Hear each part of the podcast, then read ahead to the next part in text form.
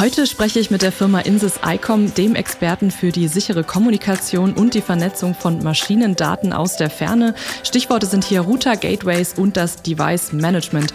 Übrigens ist die Firma Insys ICOM Marktführer in den Segmenten Energie- und Wasserversorgung sowie Premium-Anbieter im Maschinen- und Anlagenbau in Europa. Heute mit dabei ist ihr Kunde die Chiron Group, vielen sicherlich bestens bekannt als weltweit agierender Spezialist für CNC-gesteuerte Fräs- und Drehbearbeitungszentren. Und im Use Case heute geht es um neue Services, die die Firma Chiron bereitstellt, die eben möglich werden durch das Thema Fernwartung und die IIoT-Technologie. Alle Infos sind wie immer unter www.iotusecase.com zu finden und nun wünsche ich viel Spaß bei dieser Folge.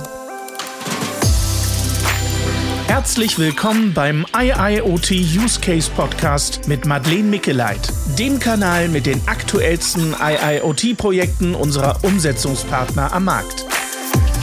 So, hallo Daniel, hallo Johannes. Herzlich willkommen zum IIoT Use Case Podcast. Ich freue mich sehr, dass ihr heute dabei seid und euch auch die Zeit genommen habt.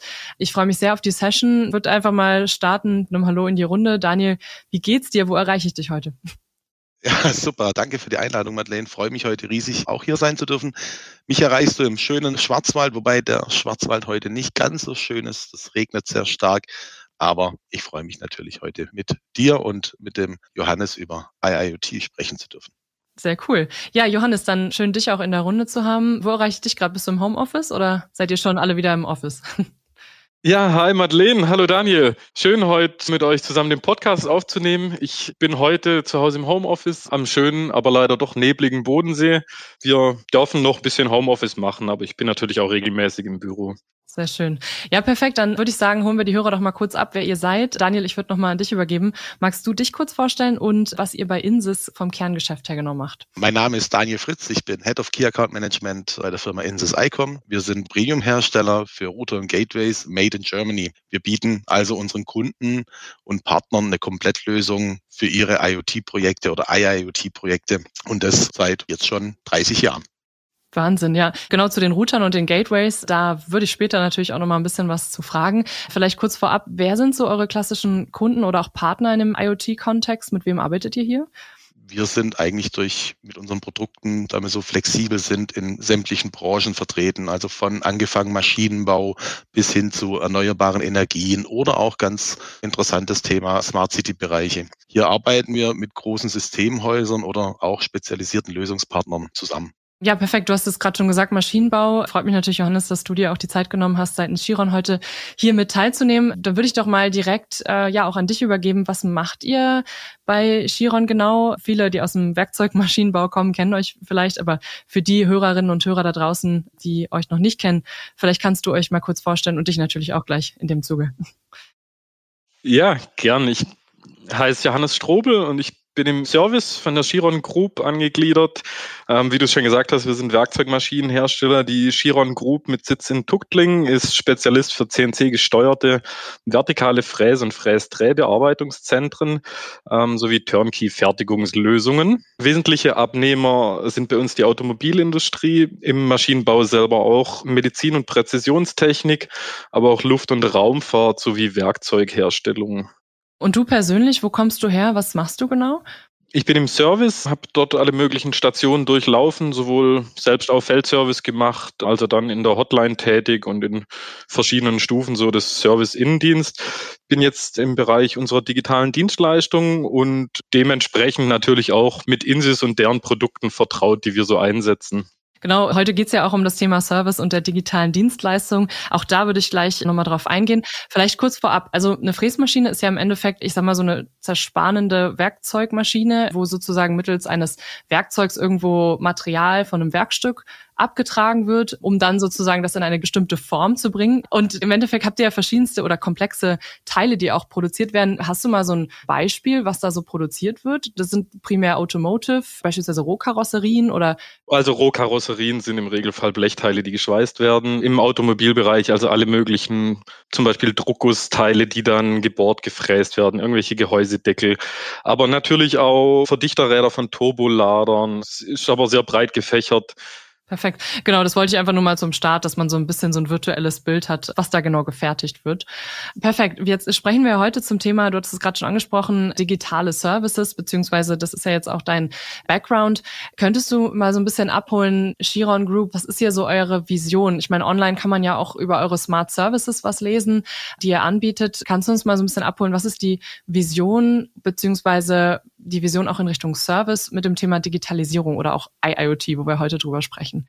Also die Vision ist natürlich ganz klar, dass wir damit nah am Kunden sein wollen, die Distanz verringern und einfach ein guter Partner sein, der die Verfügbarkeit der Anlage und die Produktivität der Maschine sicherstellt, dass wir einfach gezielt und schnell reagieren können, aber auch vorausschauen, natürlich schon unseren Kunden passende Dienstleistungen anbieten können. Herausforderungen, Potenziale und Status quo. So sieht der Use Case in der Praxis aus. Mhm. Wenn ich mir jetzt vorstelle, so eine, ich sag mal, eure Fräsmaschinen sind jetzt im Einsatz in den unterschiedlichsten Prozessen bei eurem Kunden. Wie muss man sich jetzt deinen oder auch den Job im klassischen Service vorstellen? Was sind da so für tägliche Aufgaben, die auf euch zukommen? Ja, unser täglicher Job mal aus Sicht der Hotline ist natürlich die Störungsbeseitigung. Wir hoffen natürlich, dass man wenig Kontakt mit uns hat. Aber wenn es dann eben notwendig ist, weil die Anlage steht, ruft man an oder kann uns per E-Mail oder Kontaktformular erreichen. Und der Hotline-Mitarbeiter nimmt sich dem natürlich an, um den Anliegen des Kunden in jedem Belang, egal ob das jetzt wirklich nur Ersatzteile sind, weil der Kunde selber Reparaturen durchführen kann oder mehr Unterstützung braucht, auch im Bereich Programmierung und Bedienung der Anlage, aber natürlich auch einfach die technische Störungsbeseitigung. Okay, verstanden. Und wenn wir noch mal so ein bisschen noch tiefer auch in eure täglichen Herausforderungen gehen, jetzt sind das ja komplexe Systeme mit einem entsprechend vor- und nachgelagerten Prozess bei eurem Kunden. Was sind dann hier so die klassischen Herausforderungen, vor denen ihr steht? Also was fragen eure Kunden? Was sind da so Themen, die bei euch auf den Tisch kommen? Also komplexe Problemstellungen beschreibt sehr gut die Anlagen und die Steuerung dazu sind natürlich komplexe Produkte, die die auch teilweise schwierige Fehler einfach produzieren. Hier ist so ein gutes Beispiel vielleicht, ja, dieser klassische Weg, wie man das jetzt lange gemacht hat. Der Kunde hat ein Problem, ruft an, beschreibt irgendwas. Wichtig sind dann aber zum Beispiel auch Fehlermeldungen und dann hat man oft einfach so nach dem Motto, mach mir ein Foto vom Bildschirm. Allerdings ist das schon wieder Auslegungssache, denn wenn ich an der Maschine stehe, empfinde ich vielleicht die Ecke vom Bildschirm als deutlich interessanter und relevanter, aber der auf der anderen Seite sitzt, der braucht vielleicht Informationen, die in der anderen Ecke des Bildschirms sind. Und andere Hürden sind dann natürlich auch nur generell Sprachbarrieren. Wir sind ja international aufgestellt. Da kommen dann viele Sachen zusammen und das ist schon sehr herausfordernd in diesem Daily Hotline Business, da wirklich jedem gerecht zu werden. Mit dem Remote-Zugriff können wir viele dieser Problematiken umgehen und sind dann wirklich sehr nah am Kunden. Ja, vollkommen. Ja, ihr müsst ja im Endeffekt jegliche Arten von Störungen sofort erkennen, um dem Kunden da schnellstmöglichst zu helfen, weil ja sonst irgendwo auch Stillstandszeiten hervorgerufen werden, wahrscheinlich bei eurem Kunden, die ihr dann natürlich schnellstmöglichst beseitigen wollt. Ähm, wenn ich jetzt mir vorstelle, VPN, es geht irgendwo um Fernzugriffe, wenn ich jetzt remote auf so eine Maschine zugreife, welche Daten sind denn hier für euch primär interessant? Also wenn ich jetzt in Richtung Störungsbeseitigung denke, was braucht man da so für Daten, die für euch interessant sind? Also in diesem reaktiven Bereich der Störungsbeseitigung ist natürlich eine der interessantesten Daten sind überhaupt die Fehlermeldungen. Die können sehr spezifisch sein. Die haben immer Nummern, Texte, haben noch zusätzliche Parameter und Infos mit drin.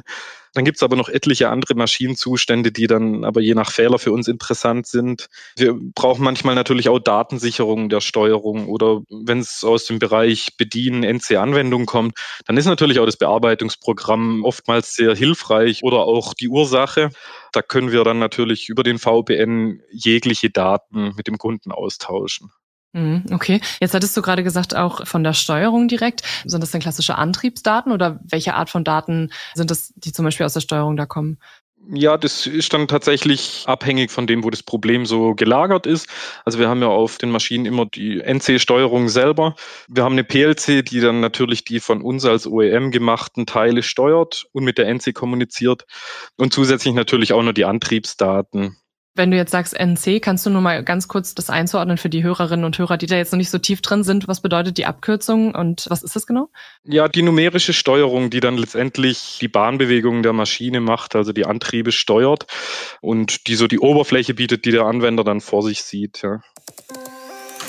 Lösungen, Angebote und Services. Ein Blick auf die eingesetzten Technologien. Mhm.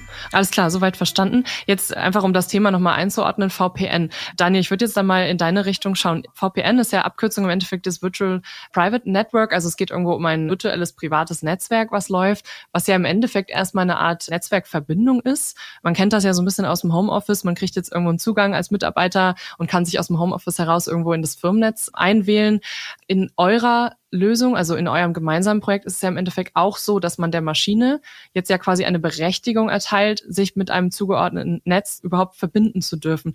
Habe ich das so richtig verstanden oder wie würdest du das erklären? Das war schon perfekt erklärt beinahe, ja, auf jeden Fall, gebe ich dir recht. Bei einem virtuellen privaten Netzwerk geht es im Prinzip wirklich darum, kleine Netzwerke in ein großes zusammenzufassen und das natürlich sicher oder auch hochsicher. Ja, Dadurch habe ich die Möglichkeit, die Geräte erreichbar zu machen im Netzwerk, auch auf verschiedenen IP-Netzen etc. pp. Das wird jetzt alles ein bisschen zu tief gehen und kann halt dann auf meine Maschinen, auf die Anlagen gerade im Service- oder Wartungsfall zugreifen. Mach sie im Prinzip so erreichbar.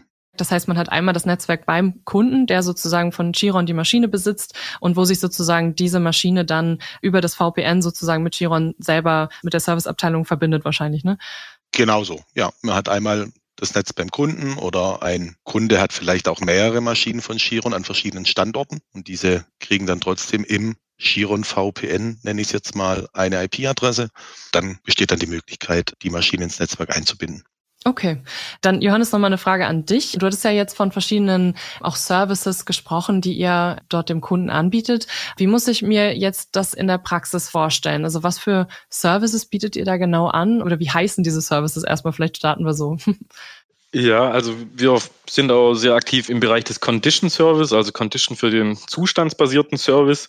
Ja, die meisten Achsen von unseren oder generell von Werkzeugmaschinen werden ja auch mit Kugelumlaufspindeln angetrieben oder beziehungsweise dann bewegt, die ja letztendlich Verschleißteile sind. Das ist aber sehr belastungsabhängig.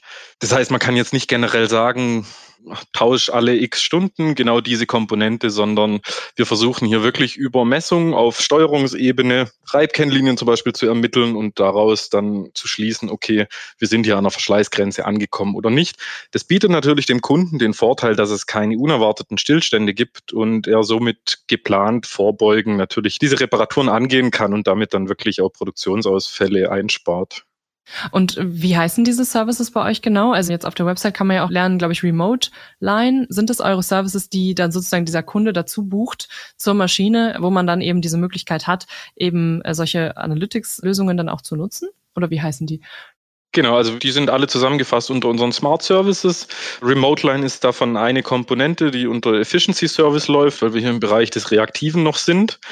Condition Services ist dann eben das Predictive, dass man vorausschauend schon was machen kann. Es gibt dann verschiedene Smartline-Produkte noch, die jetzt aber nicht genau in diesen Bereich halt reinpassen, ja. Mhm, mhm. Okay, verstehe. Gut, Daniel, vielleicht noch mal eine Frage in deine Richtung. Wir haben ja jetzt schon so ein bisschen über den Router oder das Gateway gesprochen, was da auch an der Maschine hängt. Kannst du uns da noch mal so ein bisschen diesen Weg erklären? Also angenommen, ich bin jetzt Kunde und habe jetzt beispielsweise so einen Smart Service gebucht von Chiron. Wie funktioniert das genau? Also wie gelangen die Daten, die notwendig sind, um jetzt solche Störungen vom Service-Team beseitigen zu lassen, jetzt genau in die Cloud? Also was brauche ich dafür? Ja, gerne. Im Prinzip sehr einfach. Ich brauche einen Router, ein Gateway von uns, ähm, je nach Anforderung. Bei der Chiron-Gruppe ist es unser MRX5. Der ist in der Maschine fest verbaut, standardmäßig, bekommt er dann auch einen VPN-Zugang, also eine feste IP-Adresse. Die Zugangsdaten sind dann im übergelagerten System hinterlegt und dann wählt er sich ein oder ich kann mich auch bei Bedarf dann auch im Service-Wartungsfall nochmal einwählen extra. Macht die Maschine erreichbar und eventuell natürlich auch mit einer Alarmfunktion etc. pp. kann ich die ausstatten. Okay, und das heißt, dass ich sozusagen euer, also den MRX5, also das Gateway sozusagen an die Maschine anbinde. Und ist es nicht jetzt aber so, dass die Kunden dann auch verschiedene Infrastruktur haben? Also zum Beispiel, ich habe jetzt eine bestimmte Steuerung von einem bestimmten Hersteller. Ich habe vielleicht noch einen Sensor oder irgendwelche Themen, die ich vielleicht auch noch verbinden will. Wie bindet ihr so auch herstellerübergreifend diese Steuerung an mit eurem Gateway? Wie funktioniert das? Wir sind herstellerunabhängig und somit überall einsetzbar. Und das ist, glaube ich, mittlerweile sehr, sehr wichtig, wenn ich über IIoT spreche. Und weil es ja auch im, in einem Firmenwerk viele verschiedene Maschinen gibt mit verschiedenen Steuerungen. Genau. Okay, verstanden. Genau, Johannes, jetzt mal die Frage an dich. Ich weiß nicht, ob du Namen nennen darfst, aber welche Steuerungen habt ihr hier im Einsatz, beziehungsweise wie vernetzt ihr hier? Was sind hier so eure Anforderungen vielleicht auch an diese herstellerübergreifende Vernetzung, die ihr braucht? Ja, also wie der Daniel schon gesagt hat, bei uns sind ja generell diese Router eingebaut in der Anlage. Wir brauchen die natürlich auch maschinenintern, weil wir natürlich etliche Komponenten haben, die miteinander kommunizieren müssen. Also mal abgetrennt vom Kundennetz, sondern einfach anlagenintern. Und das Schöne dann ist für uns natürlich, dass wir unabhängig des Steuerungsherstellers immer ein gleiches Vorgehen haben, was hier natürlich auf dem Netzwerk basiert. Und wir natürlich auch noch viele andere Komponenten haben, die einfach mit im Netzwerk sind, die wir dann darüber auch diagnostizieren können. Mhm. Okay. Und jetzt spreche ich ja im Podcast auch über dieses Thema IIoT, ist jetzt erstmal ein Buzzword, sage ich mal. Aber um das mal einzuordnen, ist das für dich oder für euch, für Chiron hier so ein bisschen der, der Beginn in diese Richtung zu gehen? Oder wie würdest du das Ganze einordnen? Ja, auf jeden Fall. Konnektivität ist für uns ganz klar die Grundlage für alle weiteren Services, die wir, die wir darauf aufbauen können. Daniel, wie ist es für euch? Also ihr habt jetzt verschiedenste Projekte auch mit unterschiedlichsten Kunden. Siehst du das auch so oder wie würdest du das Ganze einordnen? Ja, also da gehe ich mit dem Johannes mit. Tatsächlich, die Konnektivität ist die Grundlage. Um einfach Daten sicher in ein Rechenzentrum, in eine Cloud zu bekommen, brauche ich diese Konnektivität und das ist unser Tagesgeschäft. Johannes, siehst du hier noch so bestimmte, ich sag mal, Herausforderungen, die von Kundenseite kommen? Weil es ist ja jetzt auch ein, vielleicht ein Security-Thema oder ein Sicherheitsaspekt, dass ich jetzt plötzlich von außen auf meine Maschine zugreife. Was sind da so deine Erfahrungen von euren einzelnen Projekten? Es gehört tatsächlich auch zu meinem Daily Business, dieses Thema immer wieder mit der IT-Abteilung dann von unseren Kunden durchzusprechen. Verständlicherweise werden die IT-Sicherheitsrichtlinien immer strenger. Die Dinge, die in der letzten Vergangenheit passiert sind in dem Bereich, die deuten ja auch an, dass es richtig ist, hier wirklich sehr restriktiv zu sein und seine Netzwerke wirklich nach außen hin zu schützen. Hier haben wir natürlich wirklich das Problem oder sage ich mal die Herausforderung, dass viele Kunden da sehr unterschiedlich geartet sind, auch ja so ein bisschen ein anderes Mantra haben. Da gibt es dann so den Kleinbetrieb, der irgendwie einen externen IT-Dienstleister hat, den er halt alle drei Jahre mal zu Gesicht bekommt, der ihm dann kurz mal hilft, wenn er ihn anruft oder so. Es gibt dann aber auch die Großkonzerne, die wirklich extrem strenge Richtlinien und Regularien haben. Die sind teilweise so streng, dass es dann eben keine Verbindung möglich ist, ja. Hm, ja, ja, ich glaube, das ist je nach Kunde dann auch ein, ein Riesenthema, ist irgendwo, sage ich mal, Risiko und Chance wahrscheinlich zugleich. Wenn wir jetzt mal eher den Blick auf die Chancen richten, was sind denn hier so Potenziale, die du siehst? Du hattest es ja vorhin schon angesprochen, natürlich auch die Störungen zu beseitigen, aber wenn wir über das Thema IIoT sprechen, was sind so Potenziale, die du auch in der Zukunft für das Thema noch siehst? Aktuell erstmal, was immer auch ein gutes Argument für die Kunden ist, ist natürlich die Einsparung, die daraus entsteht. Wenn man Stillstandszeiten hochrechnet mit den Maschinenstundensätzen und natürlich dem Produktionsausfall, da ist einfach Stillstandszeit ist ein Riesenfaktor. Wenn man dann auch mal noch dazu rechnet, was es kostet, wenn ein Servicetechniker kommt, da sind natürlich schon erhebliche Kosten aufgelaufen, die unter Umständen einfach mit Remote Services oder unserem Remote Line einfach gar nicht so weit auflaufen. Zukünftig gesehen natürlich das Thema Condition Line, was ein Riesenthema ist für alle, die Anlagen haben im produzierenden Gewerbe. Und ja, alles, was wir sonst noch so machen werden in Zukunft und damit einen Mehrwert für unsere Kunden schaffen, ja. Perfekt. Genau, ich würde auch gleich nochmal, du hattest es so ein bisschen auch angesprochen jetzt mit dem Business Case, gleich nochmal ein bisschen mehr nachfragen. Vielleicht um das kleine Kapitel der Lösung nochmal abzuschließen. Daniel, nochmal die Frage an dich. Ich mag ja jetzt die Praxis in dem Podcast. Ich versuche immer, das so ein bisschen handfest zu machen oder dingfest. Wenn ich jetzt morgen starten will, was brauche ich, um dieses Thema anzugehen? Womit starte ich und was für Komponenten von so einer Lösung brauche ich, um das umzusetzen? Im ersten Schritt ist es ganz einfach. Du brauchst ein Testgerät von uns, das auf deine Anforderungen einfach passt. Eine kurze Registrierung auf unserer ICOM Connectivity Suite, also dem VPN-Portal. Und los geht's. Ganz wichtig ist für diesen Proof of Concept oder für diese Testphase, du benötigst im ersten Step kein Fachpersonal. Wir unterstützen dich da. Wir haben eigenes Know-how natürlich, die bei allen Fragen der Einrichtung oder in Betriebnahme dir da zur Seite stehen. Und dann geht's los. Okay, verstehe. Und das heißt, das Testgerät, was du angesprochen hast, ist sozusagen euer Router, richtig? Genau. Okay. Ja. Also in dem Fall zum Beispiel vielleicht wie Chiron ein MRX oder ein, schmaler Router, wenn du sagst, nein, ich brauche jetzt vielleicht nicht noch eine Switch-Funktion oder I.O., sondern mir reicht ein kleiner LTE-Router, dann wäre es ein SCR. Also das kommt immer auf dein Bedürfnis drauf an. Klar, ja, auf jeden Fall. Und Johannes, wie ist das? Was für Kenntnisse brauchtet ihr dafür? Wäre mal ganz spannend zu wissen, wie ich sowas ähm, überhaupt angehe. Was brauchtet ihr, um da zu starten? Ja, also generell natürlich bisschen Netzwerkverständnis, so bisschen IT-Affinität schadet da sicher nicht. Für uns jetzt natürlich kein Riesending, da wir generell das Thema Netzwerk in den Maschinen schon haben und für das Thema VPN natürlich auch aufs Know-how von unserer IT zurückgreifen konnten, aber natürlich auch durch Insys selbst einen tollen Service erfahren haben. Ergebnisse, Geschäftsmodelle und Best Practices. So wird der Erfolg gemessen. Wenn wir jetzt nochmal zu dem Thema kommen, Johannes, du hast es gerade schon angesprochen, es geht ja auch irgendwo darum, Kosten einzusparen. Ich würde nochmal so ein bisschen gerne auf diesen Business Case drauf eingehen. Vielleicht, Daniel, erstmal so deine allgemeinen Erfahrungen. Was siehst du hier bei euren Kunden zum Thema Remote Services? Was sind diese klassische Vorteile aus der Praxis, die du siehst bei anderen Kunden? Was sind hier die Business Cases? Ja, also durch die Lösung von uns spare ich natürlich im Großen, wie der Johannes das auch vorher schon mal gesagt hat, bei Service-Einsätzen viel Zeit und Geld letztendlich. Ich muss nicht mehr den Monteur um die halbe Welt schicken, weil vielleicht ein kleines Bauteil kaputt ist. Und ja, ich glaube auch ein weiter sehr wichtiger Punkt im Maschinenbau oder allgemein war auch die Zeit mit Corona jetzt, die einfach gezeigt hat, was passiert, wenn ich nicht mehr in ein Werk, in eine Halle komme vor Ort und die Maschinen stehen still. Da brauche ich einfach ein grundsolides VPN-System, einen Remote-Zugang für solche Fälle. Weitere wichtige Punkte, die vorausschauende Wartung, hat der Johannes vorher auch schon mal aufgegriffen, dass sich vielleicht auch Service- oder Standzeiten einfach in dem Fall sich immens verkürzen. Und ich glaube, wir wissen alle, oder zumindest auch viele unserer Zuhörer oder deiner Zuhörer wissen, was so eine Maschinenstandzeit kostet, kosten kann. Also ein ganz, ganz wichtiger Punkt, das natürlich auszuklammern mit Hilfe dieser ganzen gewonnenen Daten von den Anlagen und Maschinen, wenn ich die analysiere, da kann ich schon sehr viel machen und auch sehr viel gerade in diesen Predictive Maintenance Themen. Aber klar, auch viel in der Thematik für neue Geschäftsmodelle gibt es sicherlich viele interessante Dinge, as-a-Service-Modelle, Pay-per-Use-Modelle etc. Genau. Ja, genau. Also die Frage hätte ich jetzt auch an dich, Johannes, nochmal weitergegeben. Wo denkt ihr denn dorthin auch von Chiron? Was ist so euer Business Case für das Thema und wo denkt ihr hin in Richtung Zukunft? Was kann ich mit dem Thema IoT noch so machen? Also grundsätzlich bei Neumaschinen geben wir als Hersteller oder müssen wir als Hersteller sowieso eine Gewährleistung geben. Das heißt, in dieser Zeit ist äh, auch das Remote Line immer kostenlos für unsere Kunden. Ähm, schließlich profitieren beide Seiten in dem Moment natürlich davon. Danach gibt es eben da verschiedene Kostenmodelle bei uns für das Remote Line im Bereich Condition Services, das ganze Thema Datenanalyse sind natürlich dann auch einfach so Condition-Based Services, die wir auch als Verträge verkaufen. Ja, schlussendlich müssen wir uns unsere Dienstleistungen ja auch bezahlen lassen, denn es erfolgt ja eine reale Analyse von Daten. Es sitzt ja wirklich ein Mensch da, der dann auch was macht und der Kunde dann einen realen Mehrwert hat und letztendlich auch eine Kosteneinsparung. Mhm. Ja, vollkommen.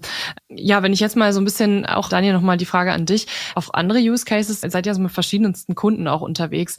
Dieses Thema Remote Services, macht ihr mit anderen Kunden in dem Bereich auch was? Wie lässt sich dieser Use Case vielleicht auch übertragen? Da würde ich jetzt mal so ein bisschen auch drüber diskutieren. Erstmal, was habt ihr noch für Use Cases, die vielleicht in diese Richtung gehen?